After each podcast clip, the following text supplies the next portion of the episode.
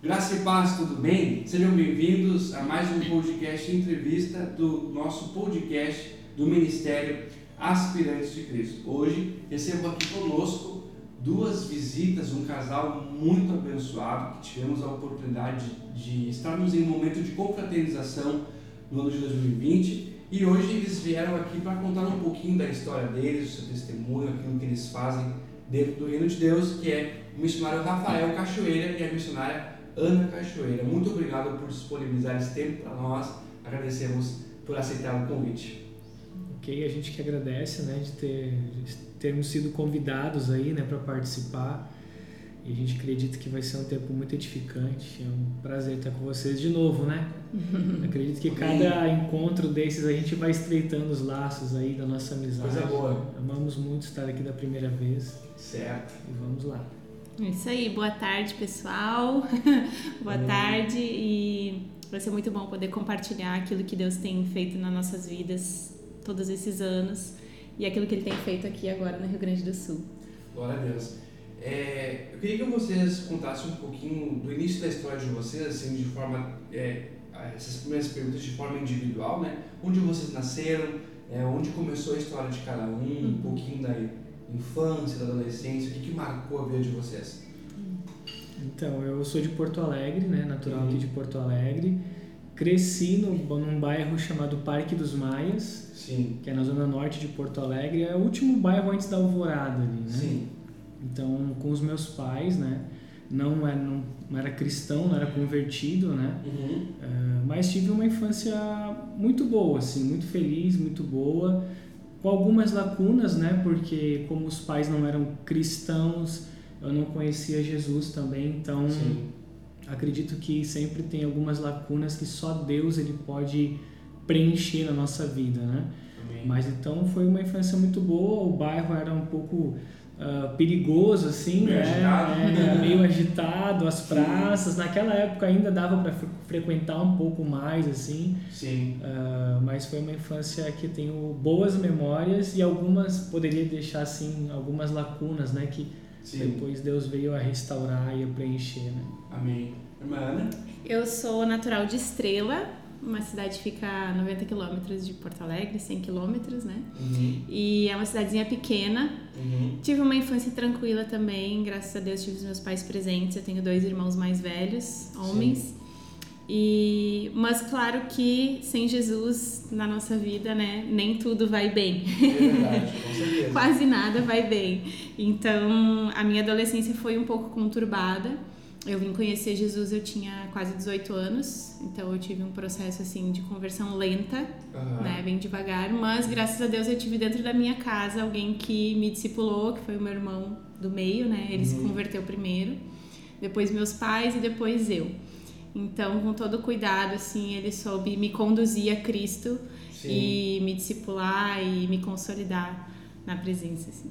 O Rafael foi, conheceu a Cristo com quantos Com anos? 15 para 16 anos, 16. ficou ali, eu acabei não respondendo, mas ah, com 15 para 16 anos, através de um tio meu que era co-pastor, né, Sim. da igreja quadrangular em, em Canoas, Uhum.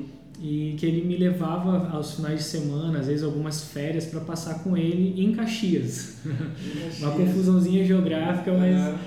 Ah, e aí, ele eh, passando algumas férias com ele, ah, teve um momento ali que ele entrou, realmente Deus usou para entrar no meu coração, né? Me convidou para ir num um evento com aquela banda Oficina G3, né? Sim, sim. E aí fui, aceitei Conhecido. Jesus, ali começou a minha jornada, né? Até a minha adolescência foi um pouco assim depressiva, complicada, né? Uhum. Eh, sem aquela identidade definida, eu poderia até falar sem um propósito, na verdade, eu não tinha um propósito, né? Não tinha um propósito e aí, através de Cristo ali mesmo que eu fui me reencontrando e fui me conhecendo, na verdade. Vocês dois conheceram a Cristo já numa idade em que é, a mente ela está trabalhando muito nessa questão de definição de identidade, de propósito. Então, Uhum, Jesus entrou no momento certo, digamos assim, exatamente. Né? Para mudar todo o rumo da história e, Uhum, e dar né, futuramente é, um- uma nova identidade, digamos assim. exatamente.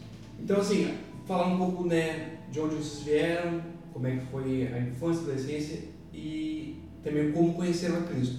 como é que vocês se conheceram agora, né? Porque falaram de forma individual, mas né, a palavra que depois que nós casamos, nós somos uma só carne. Uhum, então, exatamente. hoje, né, andam junto, vivem por um propósito, né? Então, como é que foi essa, essa linda história? Então, eu estava num congresso de jovens, congresso estadual de jovens da Quadrangular, é, e é, tinha muitos jovens no- nesse congresso. Era num ginásio, né, em Novo Hamburgo. Sim. E eu tava com algumas, com uma irmã da minha igreja e tinha outras pessoas também. E a pessoa que estava ministrando, ela estava ministrando a respeito da restauração dos muros, de, né?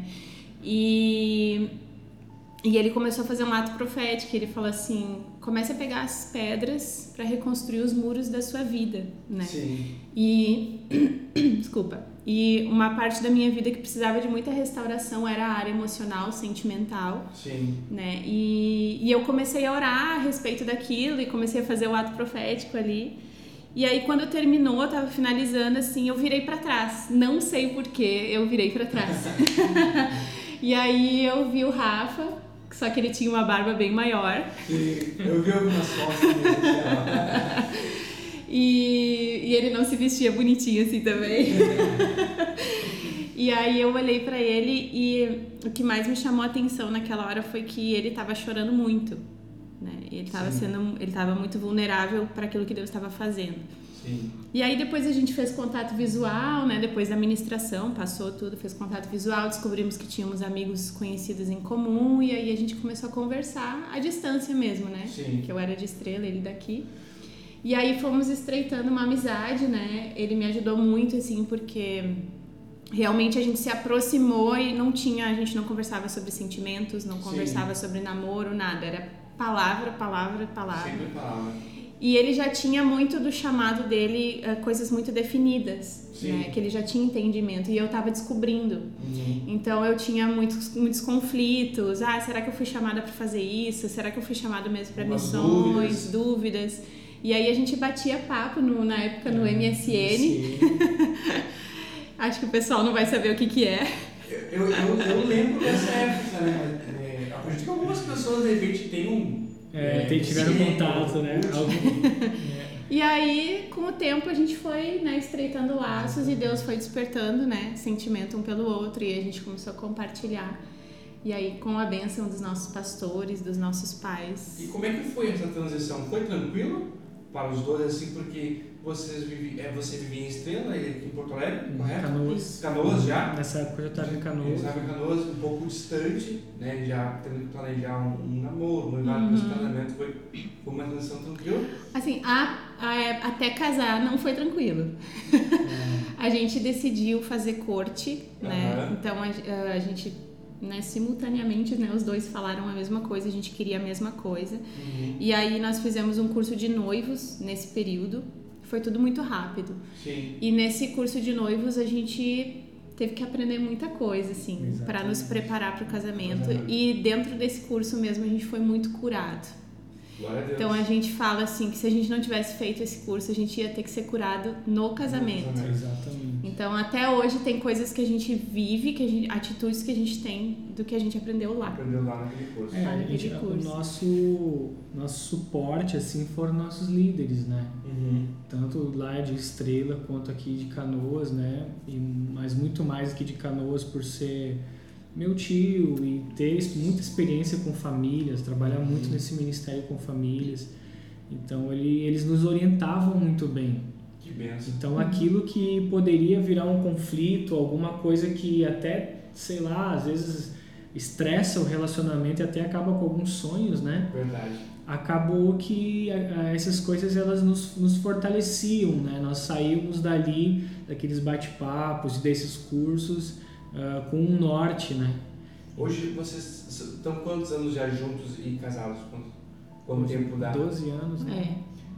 Casados. que hoje já com uma experiência bem grande para poder compartilhar com outros jovens, né? Uhum. Exatamente. Graças a Deus. exatamente. Daquilo que vocês viveram e estão vivendo, né? É. Exatamente. Eu, assim, a gente, como a gente nasceu em lar que não era cristão, né? A gente viu nossos pais mesmo sofrendo muitas coisas por não conhecer a palavra, não ter esse entendimento.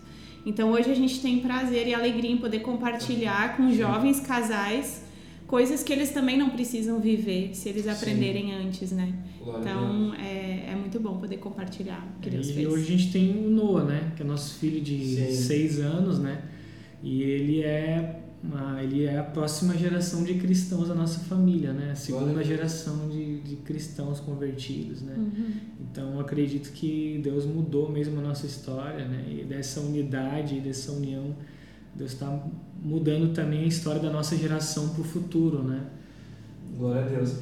Eu queria entrar agora na, no, no, na parte de que acho que uma das principais do nosso bate-papo, que é falar um pouquinho daquilo que vocês vivem como chamado e antes de falar a respeito da missão que vocês fizeram fora do país, queria que vocês falassem como é que nasceu esse chamado, como vocês se descobriram em Deus e, e que aquele momento assim que vocês assim, ó, Deus falou com a gente e vai ser isso. Uhum. Vou começar então. Eu me converti numa igreja muito missionária, né? Uhum. Então, aos finais de semana sempre tinha evangelismo, sempre tinha essas atividades.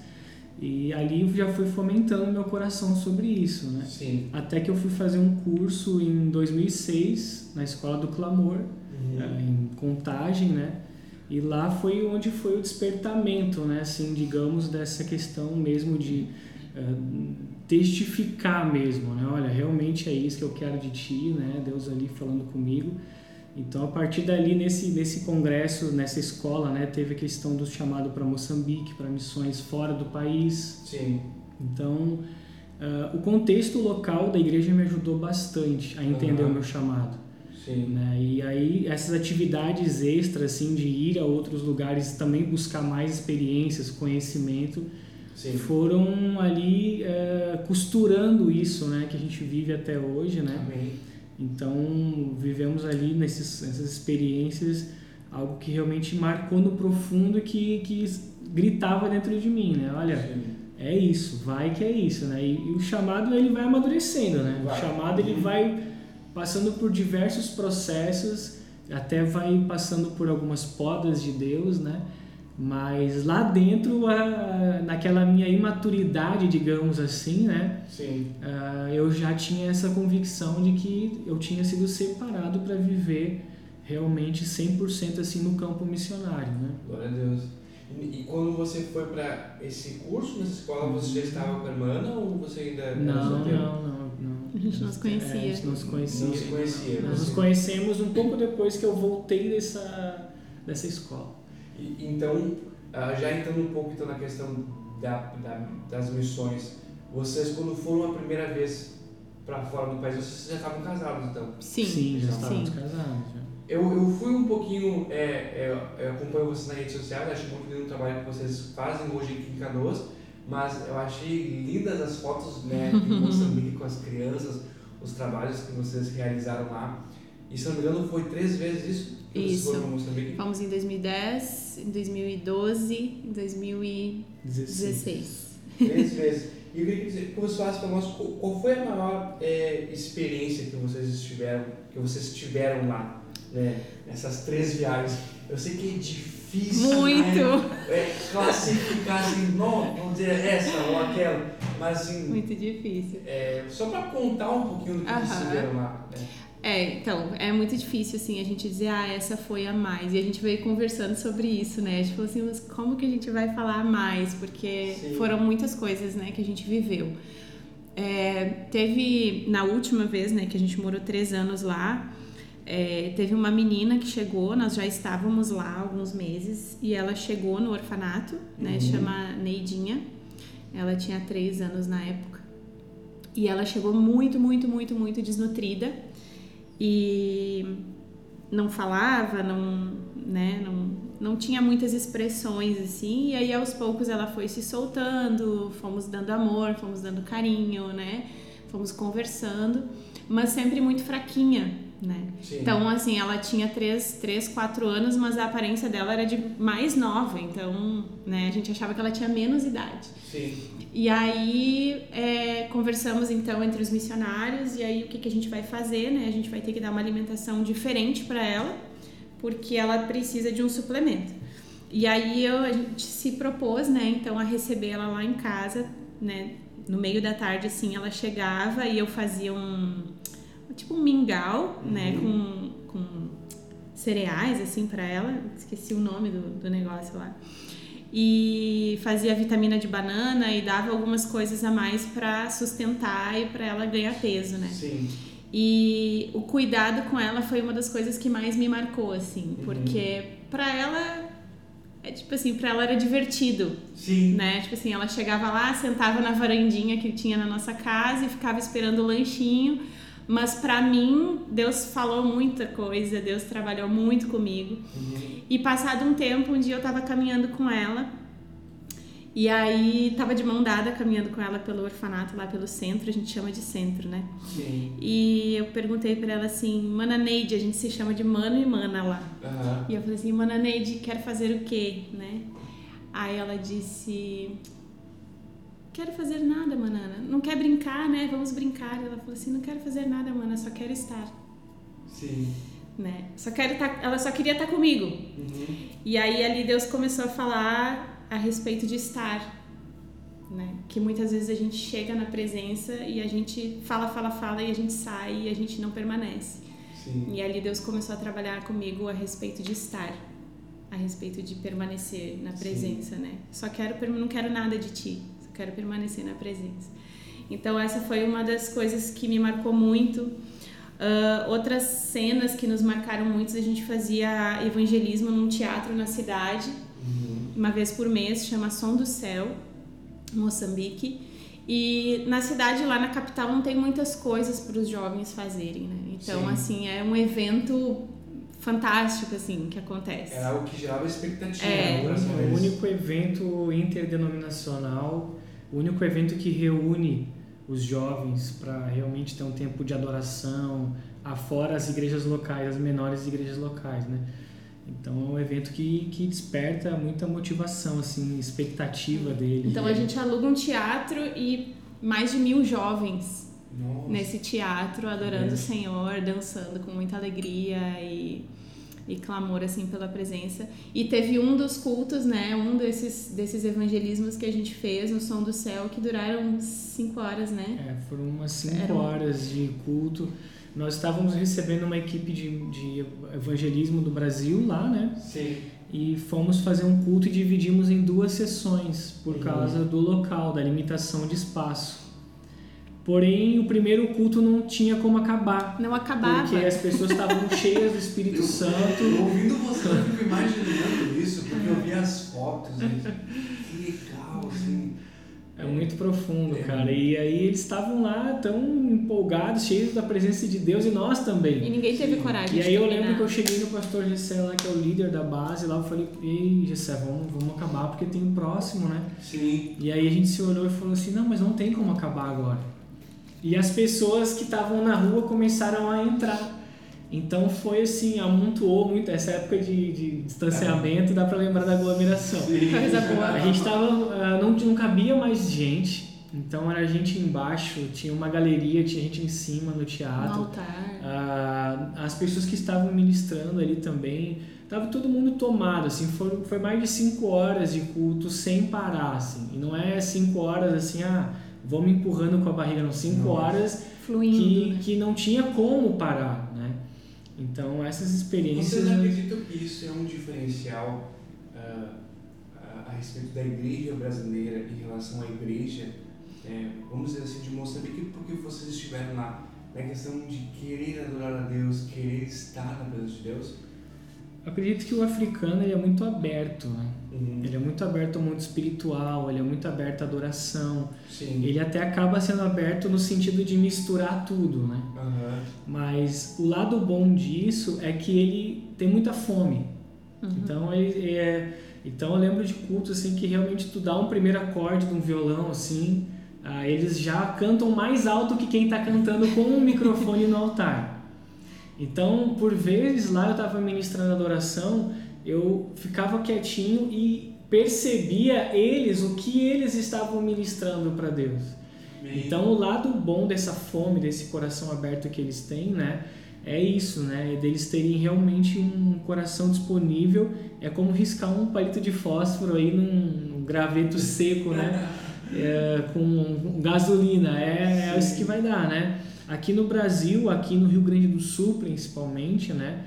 Nós ainda encontramos um pouco a resistência, né? Talvez Sim. pela cultura católica romana, uhum. né? Pela religiosidade, a forma como relacionamento com Deus foi nos ensinado, né? Sim. Ah, então aqui eu ainda vejo uma certa resistência, apesar de que nós temos vivido momentos de adoração muito apaixonantes, muito intensos. Uh, tem até no, no Instagram do Brado algumas coisas, alguns pequenos vídeos. Uh, a gente a gente está sendo agraciado por Deus assim com uma intensidade muito incrível na adoração.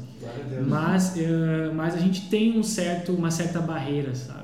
Sim. E a gente já viajou bastante aqui no estado, no interior, e quanto uhum. mais para o interior, mais, mais, pesado é isso, romper essa barreira, né?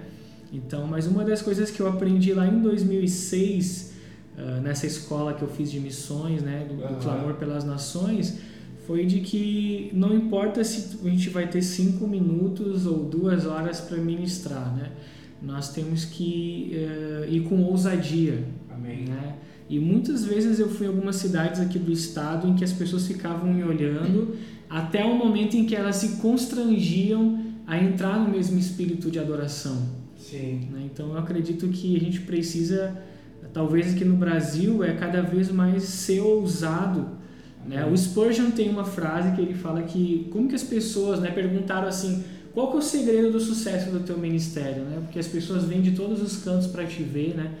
E ele, ele falava o que o segredo é que ele se colocava para queimar.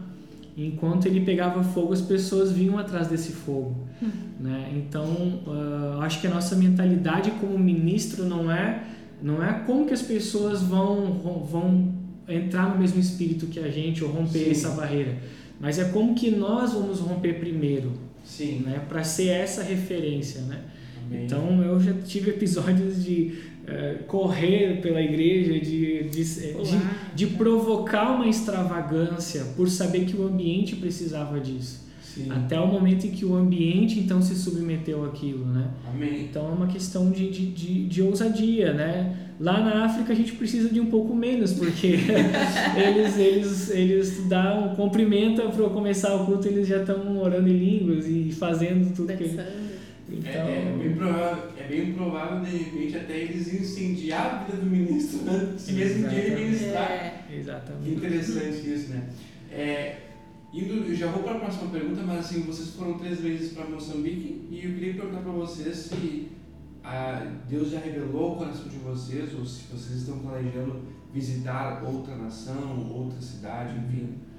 Nós, assim, nós queremos, né? Temos o, alguns alvos. Nós tínhamos uma viagem marcada, na verdade, para 2020, setembro de 2020. A gente Sim. queria ir para Moçambique. Uhum. A gente estava montando uma equipe, né? Mas por causa da pandemia a gente teve que cancelar. Mas a Sim. gente tem já planos de, de ir para lá.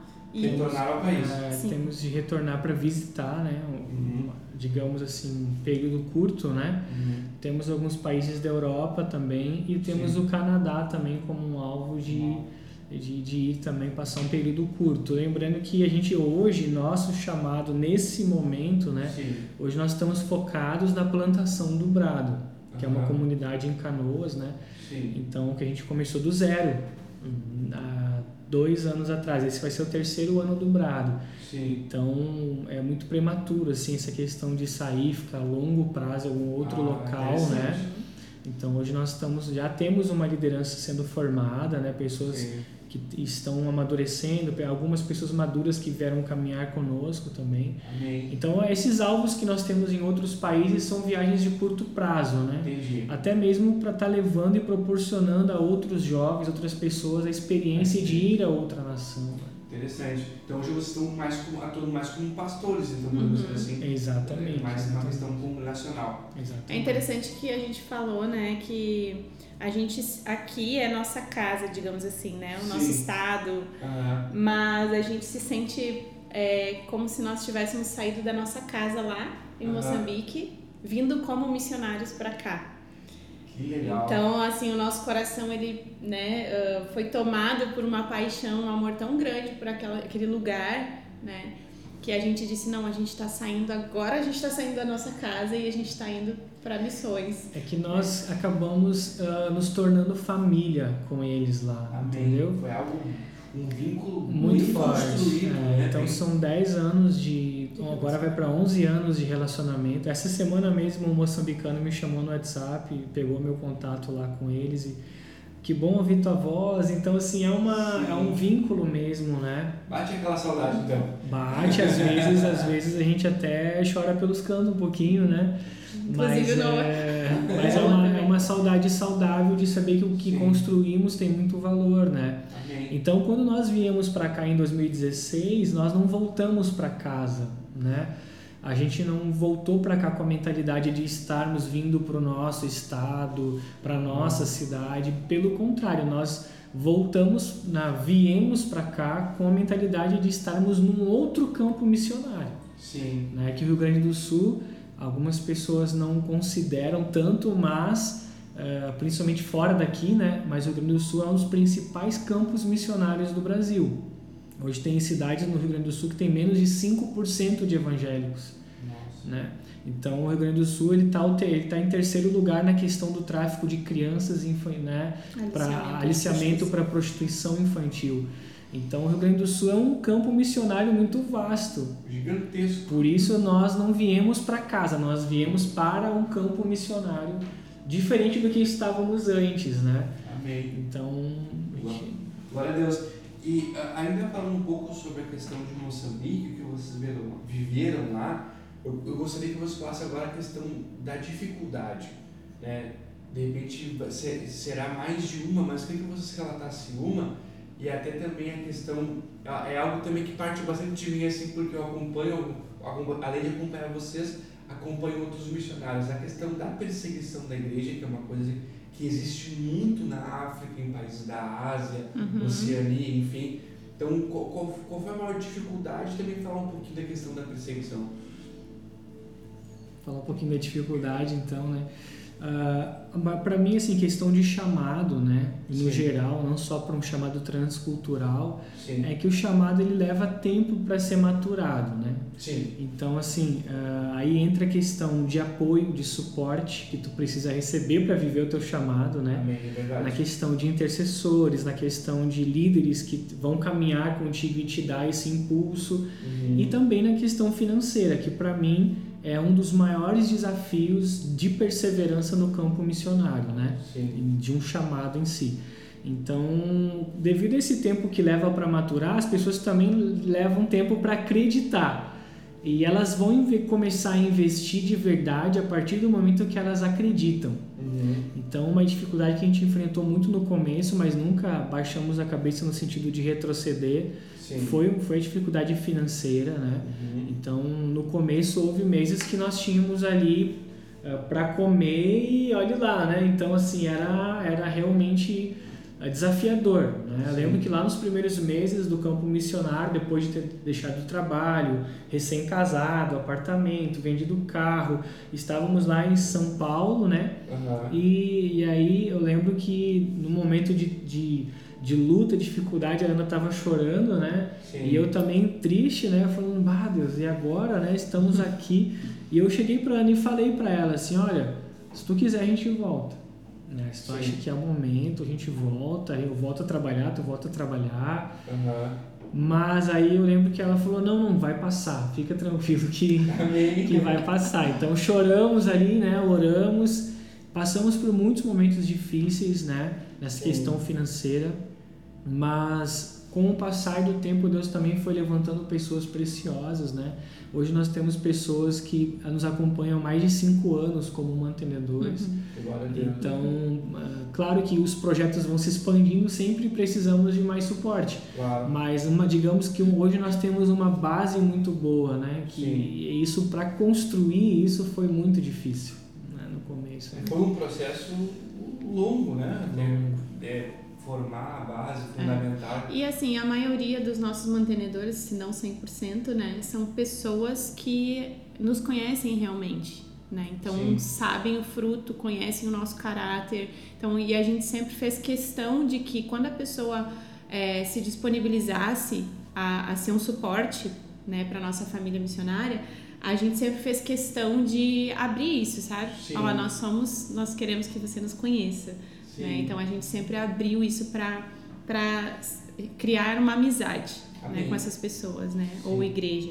Então a gente tem isso. E sobre a perseguição lá, esse ano, inclusive, é, Moçambique entrou no ranking da igreja perseguida. Né? Entrou naquele dos 50 países? Isso, entrou esse ano. E o ministro dos Assuntos Religiosos, né? Que assumiu esse ano, inclusive, ele é muçulmano. Né? Então, assim, ele que emite o visto dos missionários. Né? É uma então, área fundamental É uma área missões, fundamental né? para missões. Departamento de, de, de Então, assim, não se sabe muito bem como que ele vai proceder em relação a isso, né? Sim. Mas, uh, assim, nós não sofríamos muita perseguição, né? Assim, por sermos cristãos Uhum. lá. Mas o moçambicano, sim. O nacional, ele sofre é, muita pressão da família. Então, por exemplo, quando a criança nasce, ela já é co- consagrada aos curandeiros, né? Então já tem todo um plano a respeito daquela pessoa para que Sim. ela viva para, aquilo, né? Para o curandeirismo e tal. Então, assim, ela dizer que ela vai aceitar Jesus, que ela vai se converter, então é motivo para tirar de casa, mandar Deixar sem embora, comer. deixar sem comer, né? Então a gente teve muitos relatos de irmãos lá da igreja que saíam do culto, chegavam em casa e não tinha comida. Sim. Tipo assim, E e a, a, família privada. a família disso. privava, ó, o jantar acabou, não tem mais nada para comer. Então a pessoa não, não, não podia comer ou não entrava em casa.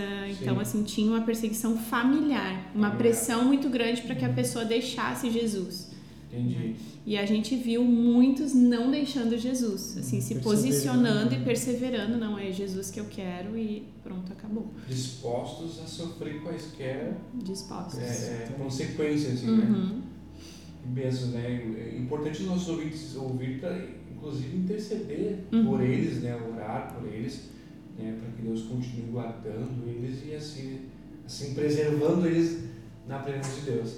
Queria que você falasse um pouquinho do Noah. Noah tem seis anos e uma das perguntas que eu, é, elaborando o nosso, nosso bate-papo de hoje, eu queria perguntar sobre o Noah, porque ele nasceu lá, né? Engano. Não, ele nasceu aqui. Nasceu aqui, Ele nasceu aqui em Porto Alegre. mas ele viveu uma boa parte lá. Sim, ele, Então- a gente foi pra lá ele tinha um ano e quatro meses só. Então ele nem falava ainda. E perguntar pra você, já está no coração deles essa a, a, a missão? Acredito que já tem, ele já tem missões no coração, né? Ele ama a igreja, ele ama estar na igreja, né? Ele ama muito lá. Seguidamente ele fala, ei pai, vamos lá, Moçambique, né? Fala para Ana também. Seguidamente ele pede pelos amigos dele de lá. Sim. Eu, eu assim, eu gosto de orar no sentido de que ele seja tudo o que Deus quer dele, né? Não vamos em nenhum momento assim colocar uma pressão sobre ele, né? Mas eu acredito que o coração dele é muito missionário, né? Independente daquilo que ele escolher para o futuro dele como profissão ou como chamado, né? Eu acredito que missões sempre vai ser uma marca, porque não tem como você morar três anos na África e não ter essa marca, né? Sim. Então tem vídeos dele lá, tem fotos, tem momentos muito épicos assim gravados que ele vai poder assistir. Uhum. Então, com certeza já tá ali no Uhum. coração Já dele. tem uma né? semente. com certeza. Bem boa ali, né? Com plantada. certeza. Vocês falaram já um pouquinho, já estamos encaminhando para o final do bate-papo, falaram um pouquinho sobre como está sendo né, essa volta ao Rio Grande do Sul, inclusive, né, onde vocês falam que não voltaram para casa, mas sim para um novo campo missionário. Então eu queria que você falasse sobre os projetos para esse ano. É claro que hoje nós não temos uma previsão por causa da pandemia, Uhum. é, é difícil você, mas né, temos que pensar, sonhar em Deus para o reino dele, né? O que vocês pensam para esse ano 2021? Então, como comunidade, assim, esse é um ano de expandir algumas áreas, né? Porque nós temos dois anos, né? Então, nós temos os nossos grupos de conexões, que são os GCs, que se encontram nas casas. E temos a questão da adoração, treinar mais pessoas, né? Que graças a Deus temos alguns músicos lá firmes com a gente, então Amém. temos que treinar. Ah, a gente está implantando cursos também da Universidade da Família. Tem vários projetos de edificação para expandir, né? Sim. Ah, isso falando da igreja local dentro das quatro paredes, digamos assim, né? Então, Aham. a gente está preparando a nossa liderança para uma expansão mesmo dos projetos que já existem, né? Não Sim. acredito que só fazer novas coisas fazem a igreja crescer, né? Temos que consolidar o que já está sendo feito. E em termos de, de, de para fora, né? Sim. Nós temos atuado uh, na área social já com algumas ações uhum. pontuais. Agora mesmo no Natal a gente entregou em mais de 40 ceias de Natal, uhum. roupas, brinquedos. Já tivemos em outro, outro também orfanato, fazendo outras ações. Uh, e a gente está fomentando aí um projeto também aí mais específico com mulheres grávidas, né? Que é Jovens pode, e adolescentes. Pode falar um pouquinho pra gente. É, o projeto ele tem a visão de cuidar de jovens e adolescentes grávidas em situação de vulnerabilidade social. Sim. Né? Então a gente está na elaboração do projeto, já estamos sentando, digitando, sonhando, planejando, planejando para em 2021 realmente né? A gente já, já cuidou de duas gravidinhas, uhum. né? Mas não como gostaríamos ainda, mas estamos fazendo né, aquilo que está ao nosso alcance.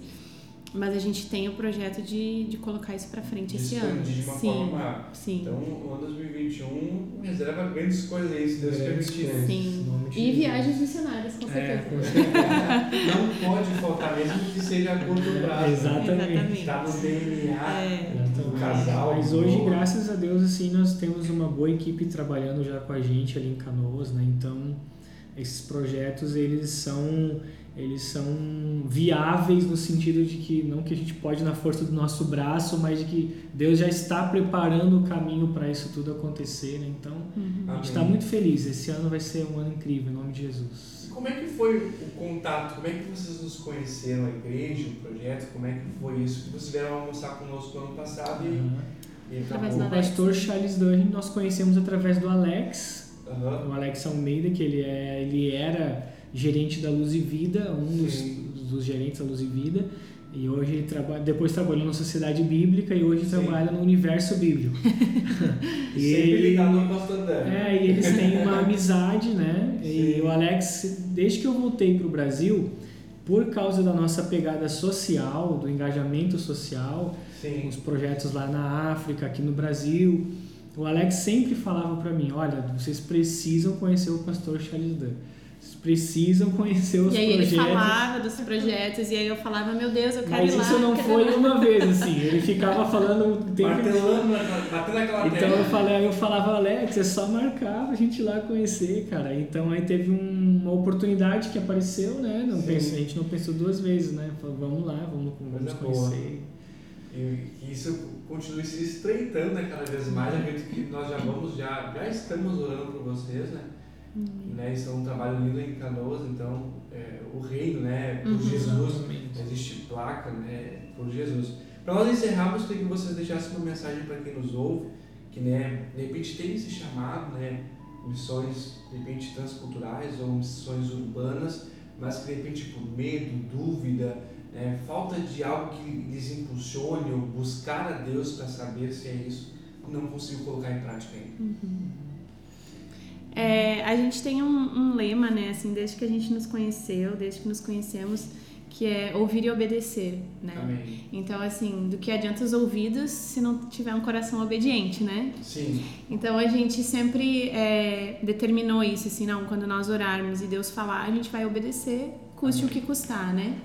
Então, o que eu tenho para dizer, assim, é oração, é consagração, é tempo no secreto, né? É, teve algo que a gente aprendeu, eu né, particularmente aprendi muito na prática, é, de que eu precisava realmente zelar pelo lugar secreto, zelar por permanecer na presença e ouvir a voz de Deus para então obedecer, para então fazer aquilo que Ele deseja que a gente faça, né? Então não sair fazendo, fazendo, fazendo, mas realmente é, entender de Deus qual que é o propósito, para que que eu vou fazer, quem eu vou atingir né? E permanecer sempre. Não existe chamado fora da presença. Amém. Então, Glória a Deus. Eu acredito que é isso, né? Perseverar, né? Nós não somos do tamanho do nosso chamado. Verdade. Nosso chamado é muito maior. Então, os dias que eu mais uh, sinto friozinho na barriga com relação ao meu chamado são os dias que eu tenho a tendência de ficar olhando para minha capacidade, para as minhas limitações de recursos. Sim. Então, a partir do momento em que eu recebo um chamado de Deus, eu tenho que entender que o Deus da missão, o Deus do chamado, ele vai prover, ele vai me impulsionar. Né? Mais desejoso do que eu de cumprir meu chamado está aquele que me chamou. Uhum. Né? Então, não olha para as suas próprias forças, habilidades. Tem muita coisa que eu faço apesar do medo. Muita coisa que eu faço apesar de sentir esse frio na barriga. Eu vou para cima, eu falo, Deus, eu vou entrar nessa cova, né? digamos assim, um desafio. Vou entrar nessa cova dos leões aqui, mas eu sei que o Senhor está comigo. Amém. Né? Eu vou, eu vou para um outro país, né? Até no avião. Eu lembro indo para Moçambique a última vez, né? Que tava eu, a Ana e o Noah, Aham. 2016, né? Então, assim, eu olhava para o lado, via a Ana e o Noah, um bebê, né? Eu ficava pensando, o que, que eu tô fazendo com a minha família, né? E ao mesmo tempo eu tava me lançando, entendeu? Sim. Então, deixa todo medo de lado, sabe? Age apesar do medo, né? Uhum. Porque Deus, ele vai, ele vai te capacitar, ele vai prover recursos. E no momento em que o recurso for escasso, é porque ele está te ensinando algumas coisas diferentes, né? Amém. E aí, aí entra a importância do lugar secreto que a Ana falou aqui muito bem. Então, eu acredito que é isso, sabe? É se lançar mesmo, porque o Senhor é fiel, né? É isso. Amém. Obrigado, irmãos, por, por proporcionar a nós esse tempo. Oh, né, compartilhar um pouco dessas experiências, né, acredito que vai edificar a vida de muitas pessoas, né, indi- indiferente da sua idade, condição social e financeira. Então, obrigado de coração. Queria que eu- você deixasse a rede social de vocês para o pessoal seguir, acompanhar, enfim, entrar em contato, querer um conselho, uma mensagem, Uhum. visitar né, o Com Brado certeza. também, né? Canoas é logo ali, então tá bem pertinho de nós. Hum. Exatamente. Nossas redes sociais, então, né? O Brado é arroba Brado Comunidade. A minha é arroba Rafa Stum. Uhum. E o meu é Ana P. Cachoeira. Certo, o pessoal acompanhar vocês lá, né? E saber um pouquinho mais de vocês. A todos os nossos ouvintes, muito obrigado por estar conosco mais uma vez. Que Deus os abençoe. É, final de janeiro nós temos mais uma entrevista aí. E fique ligado que mês de fevereiro nós temos umas novidades para apresentar para vocês que com certeza vai ser extraordinário, vai ser muito legal, tá bom? Deus abençoe e até a próxima.